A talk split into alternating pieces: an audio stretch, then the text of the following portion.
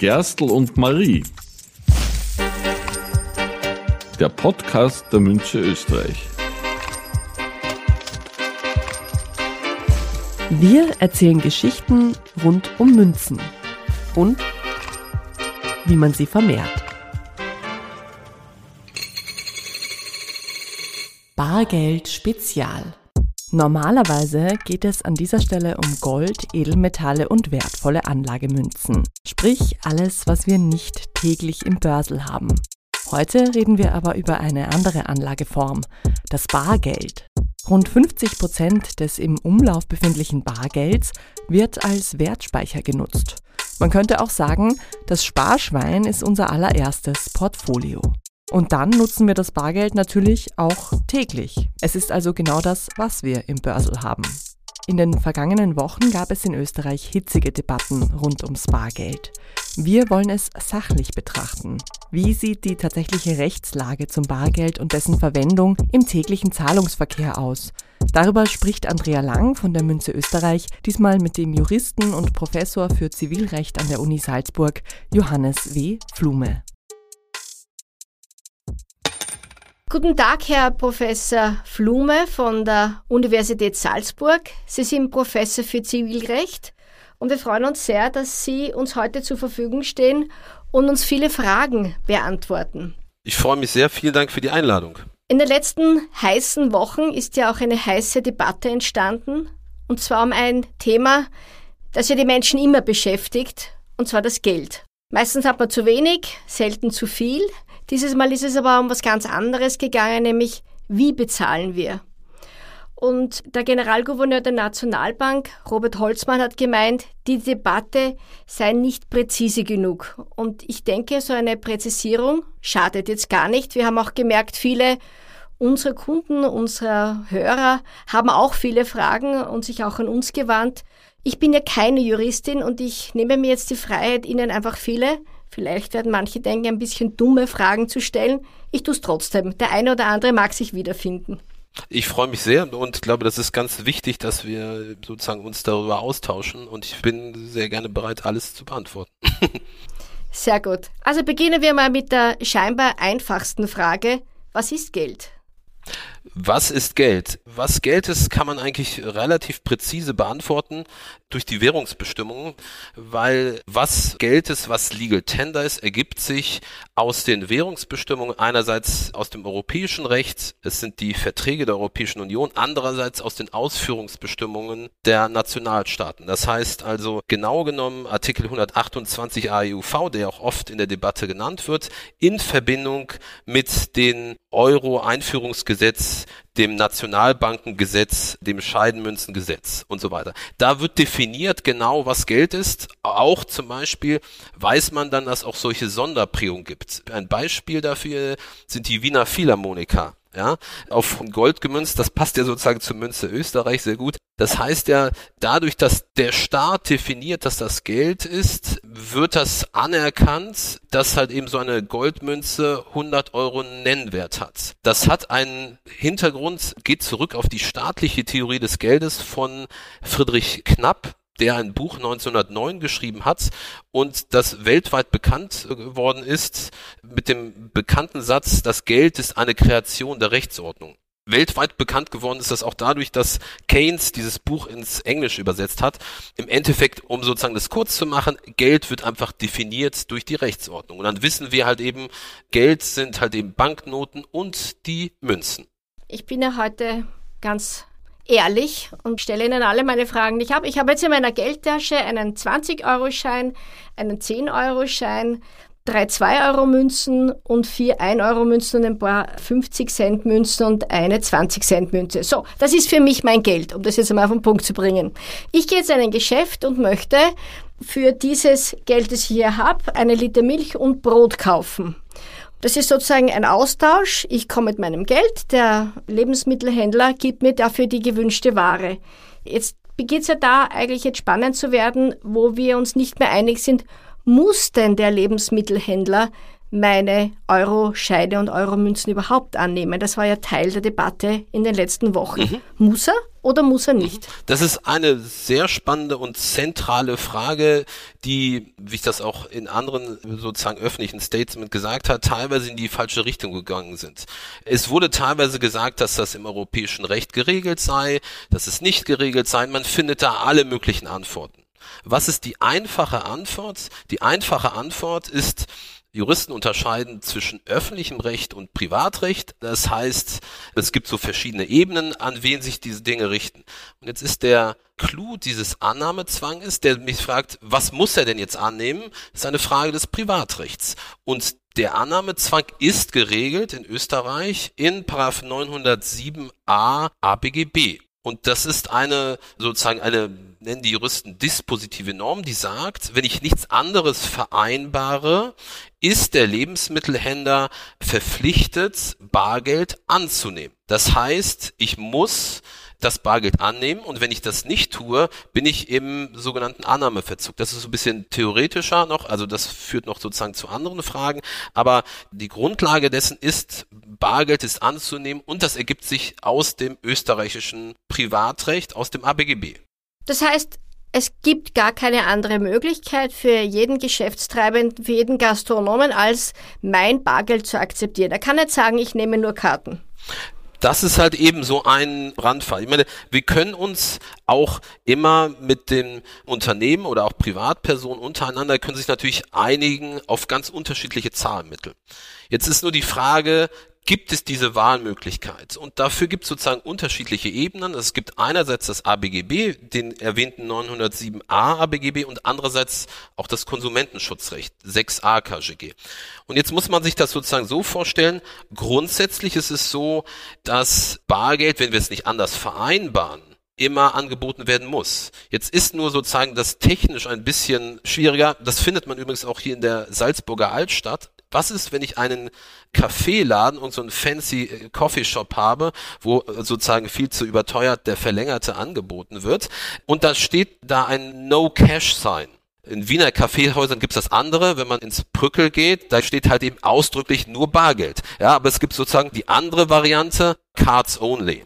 Dann ist die Frage, was ist das eigentlich? Es gibt einen bekannten Fall im Augenblick, der auch durch die Presse gegangen ist, ist der M-Markt-Laden in der Nähe der Universität in Innsbruck.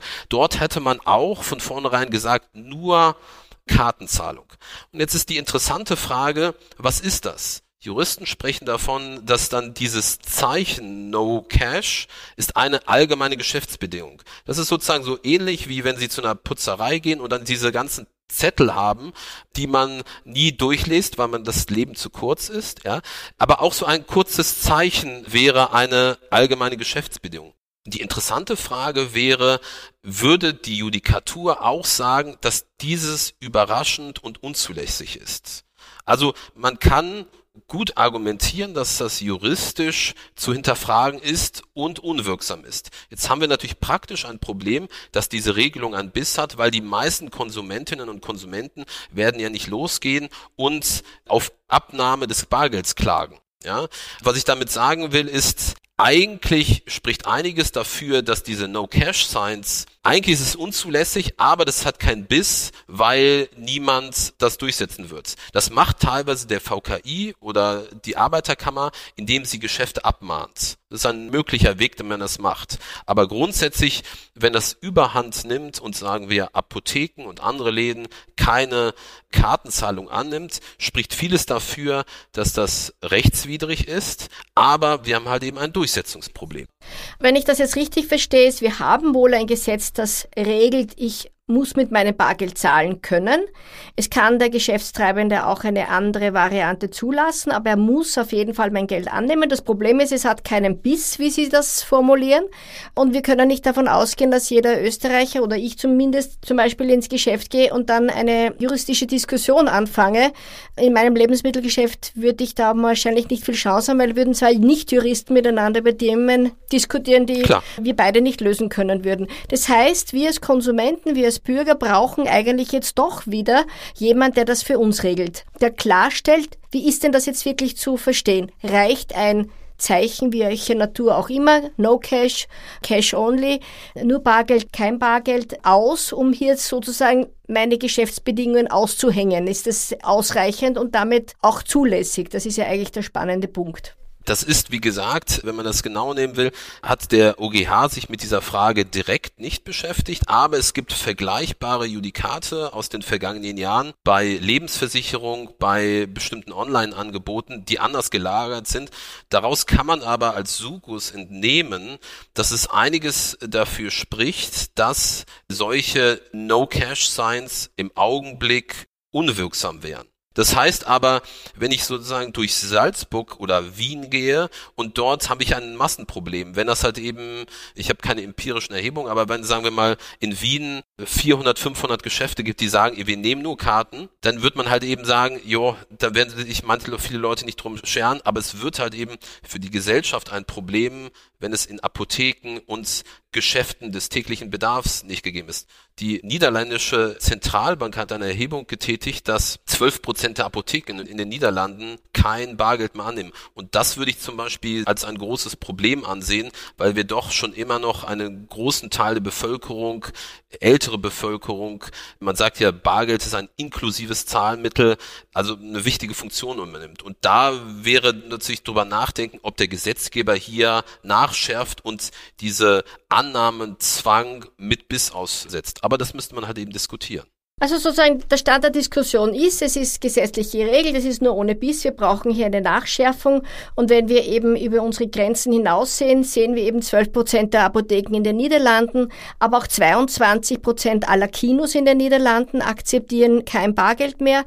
Wenn wir nach England gehen, sehen wir, dass man dort keine Bustickets mehr kaufen kann. Ich kann den öffentlichen Verkehrsmitteln nicht benutzen, wenn ich nicht gewillt bin oder wenn ich keine Karte mit habe.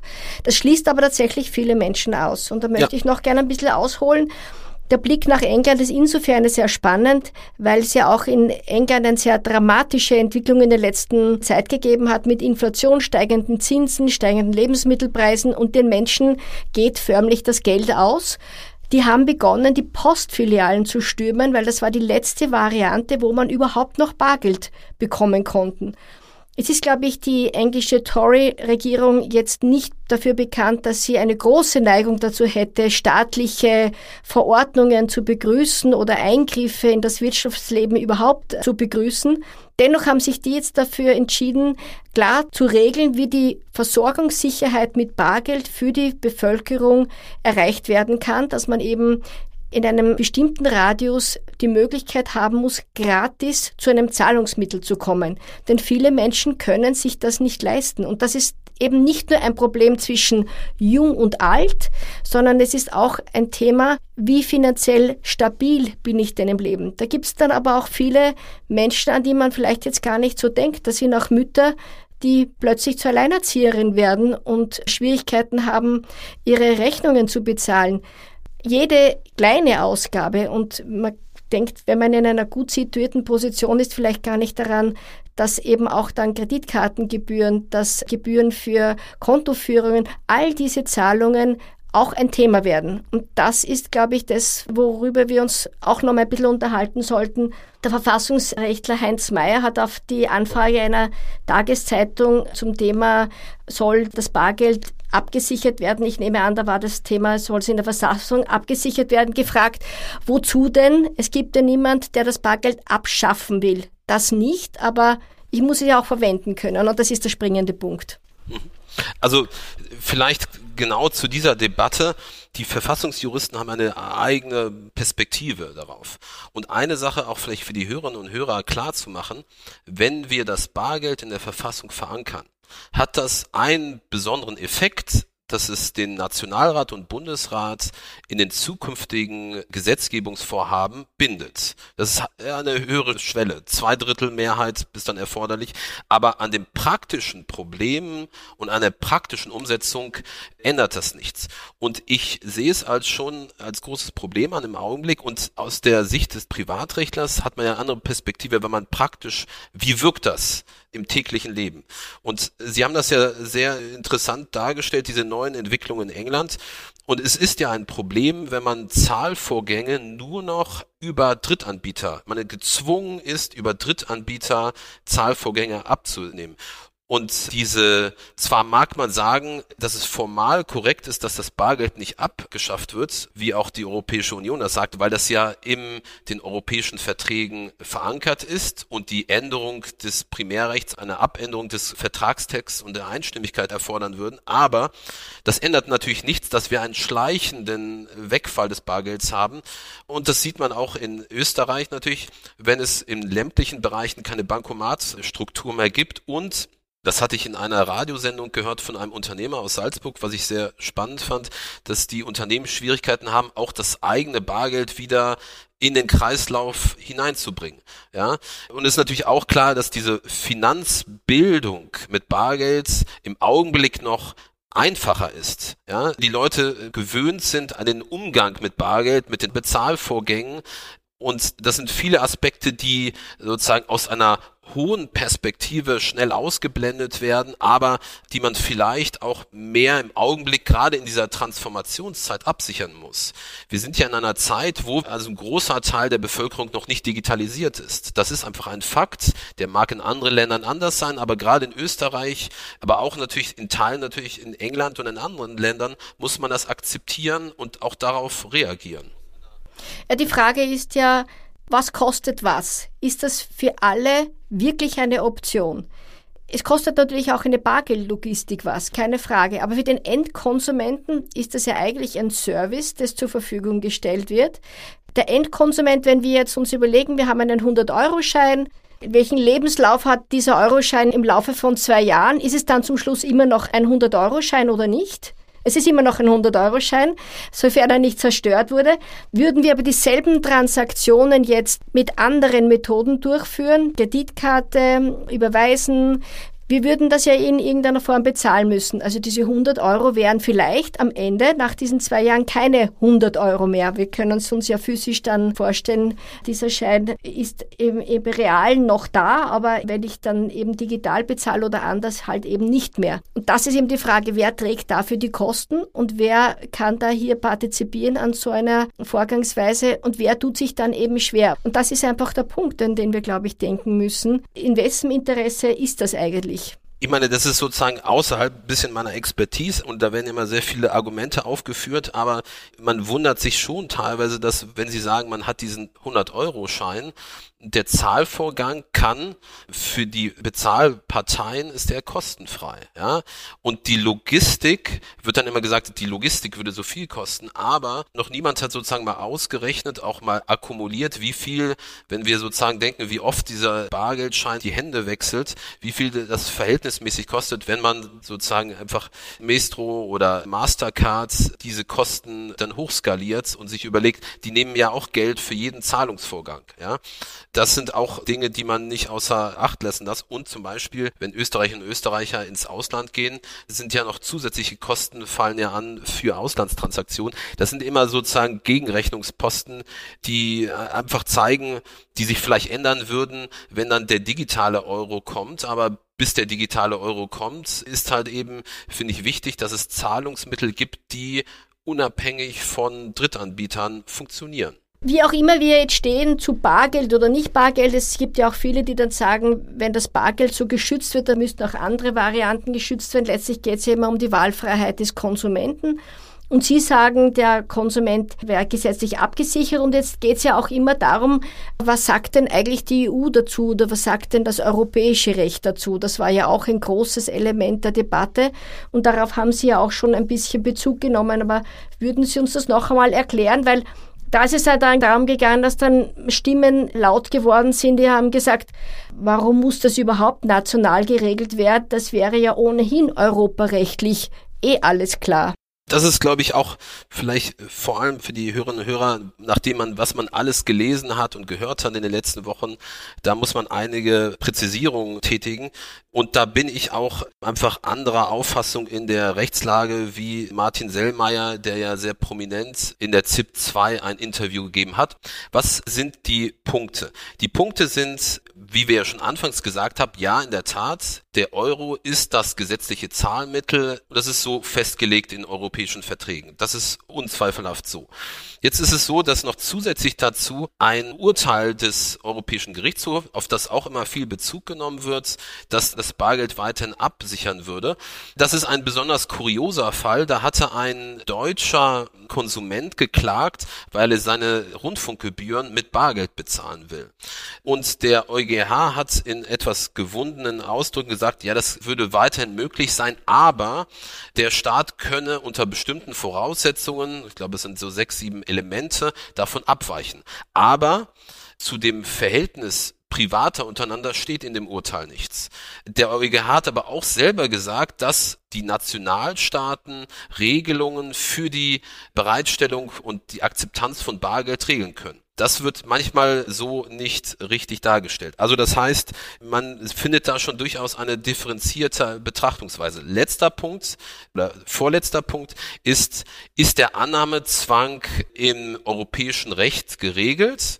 Sellmeier sagt zu dieser Debatte, ja, das sei geregelt. Meine Antwort, nein, das ist nicht geregelt im europäischen Recht, weil es bislang im österreichischen nationalen Privatrecht geregelt ist. Warum ist das richtig?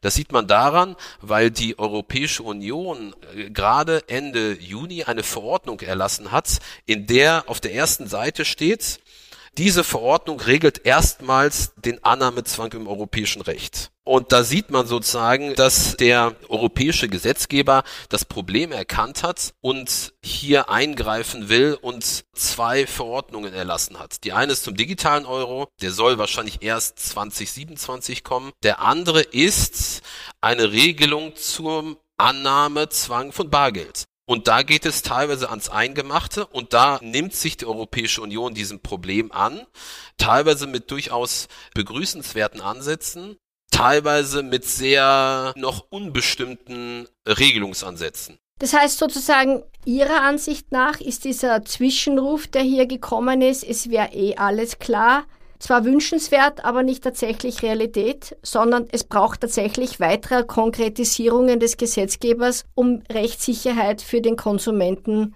herzustellen. Mhm. Also für den Nicht-Juristen ist das ja so ein bisschen technisch kompliziert, aber die Kernmessage ist, dieser Annahmezwang, der bestimmt, ob ich mit Bargeld bezahlen kann im täglichen Leben, der ist im europäischen Recht im Augenblick nicht geregelt. Der könnte auch weiterhin geregelt werden oder nachgeschärft werden durch den österreichischen Gesetzgeber.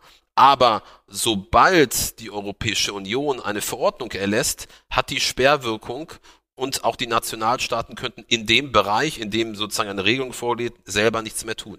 Okay, also sozusagen dieses Thema Nachschärfung oder wie Sie das auch so schön formulieren, wir brauchen einen Biss für diese Gesetzgebung, die ist ja zahnlos im Moment. Das ist das, was eigentlich aus Ihrer Sicht die Notwendigkeit ist, die derzeit besteht. Mhm, genau. Und man kann sozusagen im Augenblick, wenn man sich diese Verordnung anschaut, kann man sogar noch einen Punkt nachlegen. Wenn man sich diese Verordnung anschaut, im Augenblick muss man sich das so vorstellen, dann wären diese da hatten wir vorhin drüber gesprochen, diese No-Cash-Signs grundsätzlich unzulässig. So in meiner Auslegung. Und der nationale Gesetzgeber müsste ähnlich wie in Frankreich sogar Bebußungen einführen. In Frankreich muss man, ob die praktisch wirkt, kann ich natürlich nicht sagen, muss ein Unternehmen 150 Euro an Buße bezahlen, wenn sie Bargeld nicht annehmen da kann man sagen, das ist auch ein zahnloser Tiger, aber das müsste auch eingeführt werden. Das wäre dann sozusagen ein Schritt in die richtige Richtung vielleicht in diesem Regelungsansatz, weil die Europäische Union in dieser Verordnung auch gesagt hat, Bargeld ist ein inklusives Barmittel, das müssen wir so auch sehen und das wollen wir weiterhin abändern. Jetzt gibt es so kleine, in solchen Gesetzestexten, wenn ich das etwas so salopp sagen kann, gibt es so kleine trojanische Pferde. Die kommen dann so reingefahren, ja, und die finden sich dort einfach in den Ausnahmetatbeständen. Und wenn man sich diese Verordnungsentwurf im Augenblick anschaut, muss ein Kritikpunkt lauten, dass die Ausnahmetatbestände so unbestimmt sind und so offen sind. Es gibt auch eine sogenannte Tertiärermächtigung der Kommission, die kann sozusagen weitere Ausnahmetatbestände erschaffen, dass man sich fragen muss, ob diese Verordnung nicht eigentlich am Ende ein bisschen so wie so ein holländischer Käse ist, ja, also wie dieser Erdammer, wo dann sozusagen die großen Löcher sind. Ist das ein Erdammer? Ich glaube, ja. ja. also wie auch immer der Käse heißt, er hat auf jeden Fall viele Löcher und auf das wollen Sie uns hinweisen. Da ist die Gefahr dann sehr groß, dass die Richtung immer mehr Richtung bargeldloser Bezahlung geht. Und da ist wieder die Frage, was ist denn da das Problem dran? Könnte man sagen, ist ja auch egal, jetzt haben wir halt das bargeldlos. Das Problem daran könnte sein, oder sagen viele, ist, dass dann eben dieses Thema Inklusion, es können alle am Wirtschaftsleben teilnehmen, nicht mehr gegeben ist, denn jene, die wenig Mittel zur Verfügung haben, werden sich schwer tun, hier einzusteigen. Und wir haben ja jetzt schon in den oberösterreichischen Nachrichten ist am Wochenende das Beispiel genannt worden, wenn man in einem Flugzeug was zu trinken haben möchte, kann man nur mehr mit Karte zahlen. Es gibt das Thema auch bei uns in Österreich, dass auch Bahntickets oft günstiger sind, wenn ich sie online kaufe und nicht vor Ort. Also da muss man dann schon überlegen, wen trifft's hier und wer braucht hier welche Sicherheit, um eben auch in Zukunft am Wirtschaftsleben teilzuhaben. Ja.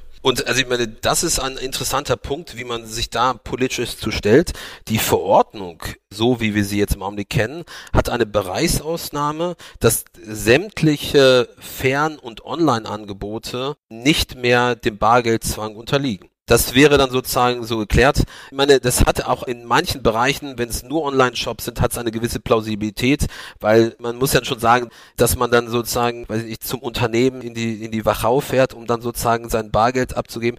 Da hat man ja so Zweifel dran. Da hat es schon Punkte. Aber dieser Punkt, dass dann vielleicht gerade in bestimmten Bereichen, die sensibel sind, wie öffentlicher Verkehr, so eine Art Preisdiskriminierung stattfindet, je nachdem, ob man online oder bar bestellt. Das ist natürlich, das sind Probleme. Und wenn Sie diesen Fall genannt haben, ich glaube, teilweise in Holland ist das auch so, dass man Public Transportation nur noch mit Karte bezahlen kann, ist das, glaube ich, auch ein, ein Problem. Und da wird man sich natürlich fragen müssen, muss die Politik hier sektorspezifische Lösungen finden, indem man sagt, da muss weiterhin der Bargeldzwang sein. Aber ich glaube, das sind entscheidende Punkte, die man in den kommenden Monaten oder Jahren noch aufgreifen muss. Also ich glaube, wir sind jetzt ein bisschen gescheiter geworden. Die kühle Luft diese Woche jetzt ist ganz gut für uns alle. Wir können uns ein bisschen mit kühlem Kopf dem Thema widmen und Sie haben uns da sehr geholfen, ein bisschen besser zu verstehen, was ist in welchem Recht geregelt. Und die Frage ist, wie sich der Gesetzgeber entscheidet. Das werden wir alle natürlich mit Spannung beobachten. Aber ich glaube, es ist schon spannend zu sehen. Vieles, was hier in der Diskussion gesagt wurde, ist nicht ganz so präzise formuliert. Sie haben uns da sehr geholfen, hier ein bisschen besser zu verstehen, wo braucht's den Biss? Wie ist denn die Situation? So ganz abgesichert sind wir im Moment, so wie Sie sagen, äh, und ja auch viele andere nicht ganz offenbar. Ja, Wunderbar. Vielen Dank, Frau Lang. Das war sehr interessant. Und in der Tat, im Augenblick in Salzburg ist es auch so, dass die Abkühlung sehr überhand nimmt. Aber vielleicht kommen ja auch wieder schöne Tage. Also alles Gute, vielen Dank für Ihre Erklärungen und alles Gute nach Salzburg. Wiederhören. Danke vielmals. Das war Folge 31 von Gerstl und Marie. Vielen Dank für die Aufmerksamkeit. In zwei Wochen geht es hier weiter. Und dann sprechen wir wieder einmal über und durch die Blumen. Wenn Sie keine weitere Episode von Gerstl und Marie mehr verpassen wollen, dann abonnieren Sie diesen Podcast. Und wenn Ihnen gefällt, was Sie hören, hinterlassen Sie uns einen Kommentar oder eine gute Bewertung auf Ihrer Podcast-App. Und natürlich freuen wir uns auch, wenn Sie diesen Podcast mit anderen Interessierten teilen. Vielen Dank, Baba und auf Wiederhören. Gerstl und Marie. Der Podcast der Münche Österreich.